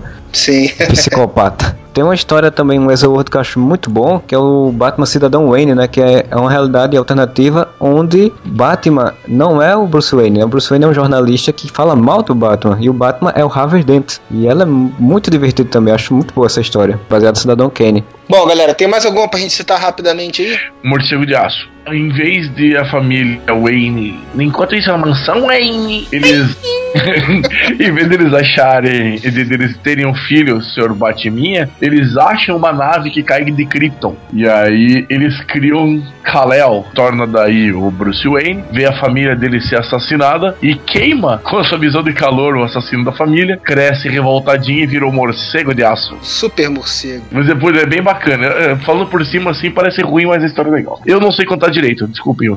Me pareceu uma bosta, não tive vontade Aí, ó, viu? Ah, todo conceito, se o cara souber fazer legal, fica bom, cara. Cacofonia podia ser uma história foda, mas é uma merda. Embora você fale assim, porra, o Coringa é um psicopata desgraçado e no fim ele fica ação pra falar com o Batman. Você fala, porra, que ideia da hora, mas você vai ver na revista é uma merda. Tá vendo só? É, a realização é que é o negócio. Mais algum aí, pessoal? Tem Guerra ao Crime, né? Gráfico novo do Alex Rosas, que é contando um pouco assim o início de carreira do Batman também, né? Questão de como ele começa a combater o crime. E tem até uma referência no Batman Begins disso, que é um- uma cena onde o, Bruce Wayne tá vestido de mendigo, observando a- o- as pessoas que ele tá vigiando. É é uma cena igual, assim, praticamente igual ao que tem no Guerra ao Crime. Essa história é muito boa. É, vou citar uma última aqui, que é Batman Preto e Branco. Saiu pela Panini também, já tinha saído, eu acho que pela Abril antes, mais baratinho, depois a Panini encadernou. Tem o volume 1 aqui, isso teve acho que três volumes lá fora, que é uma série de histórias curtas do Batman, com vários artistas trabalhando, e é muito legal, cara. Eu cheguei a fazer uma resenha pro Areva aí, então não vou me estender sobre ela, mas vou colocar a resenha aí nos links comentados. E pra fechar, senhores, vamos falar de uma história que não é quadrinho, mas está virando quadrinhos, né? É, a então- maior história do Batman de todos os tempos. Melhor está. Fala aí, mano. Você que é, você tem que falar disso. Desde semana passada, Zinho, mas temos que falar dessa. Então fala aí. Batman Feira da Fruta, a melhor adaptação de todos os tempos, a melhor história do Batman, a mais verdadeira. Robin, como ele sempre quis ser, Batman revelando de onde tira seu escudo. o Coringa com seu licor de caipinto, cara. A prova de que essa é a mais relevante de todas é que a gente citou 500 falas no podcast. Posso, posso falar uma- fazer uma revelação aqui? Ah, lá vai. Ele vai dizer que tira o escudo do cu também, vai. Eu não acho a menor graça em Feira da Graças Fruta, a cara. você Deus, tá mais morto um. por dentro. É, Estão mas- mortos por dentro, né? Mas querido, aí é que tá. Vocês não acham graça disso, mas ficam rindo do Marcelinho ajeitando o cabelinho. Ah, então. É humor. É questão do humor, né? Cada um com o seu gosto. Pois é, aquela. Eu não gosto desse humor bizarro, tipo Hermes e Renato, cara. Eu acho tosco. É, mas não adianta. Batman Feira da Fruta. Não dá pra Essa- com nenhum. Tudo bem, é, tudo bem. Eu já tentei assistir, sério, eu nunca consegui assistir inteiro. Eu acho que eu já assisti vários trechos buchas, cara. Eu falo assim, não é possível, cara. Cara, que Deus tenha piedade da sua alma. O Eduardo Ferigato, o quadrinista Eduardo Ferigato, tá fazendo um projeto aí, que a gente já divulgou uma vez aqui no Areva, que é fazer uma quadrinização desse clássico das redublagens, né? Pra quem não conhece, Feira da Fruta, que morra, como Z. Não, eu conheço, eu só não gosto.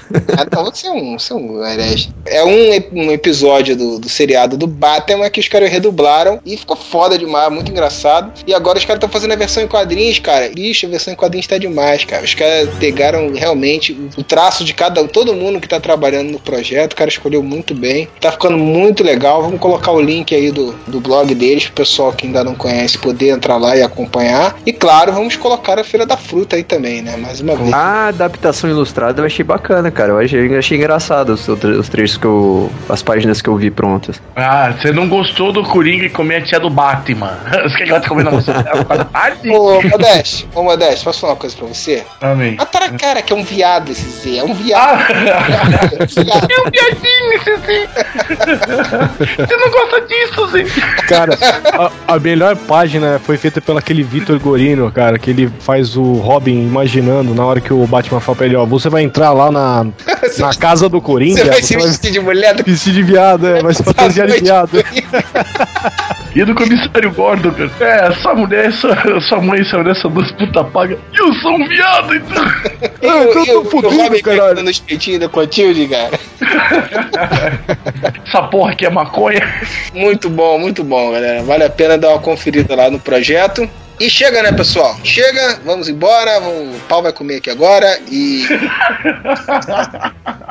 vamos levantar o pau dessa porra. Então é isso, bichos, viados, bichos. De onde você tirou esse final, Freud? Tirei do seu cu, Modesto. Whatever!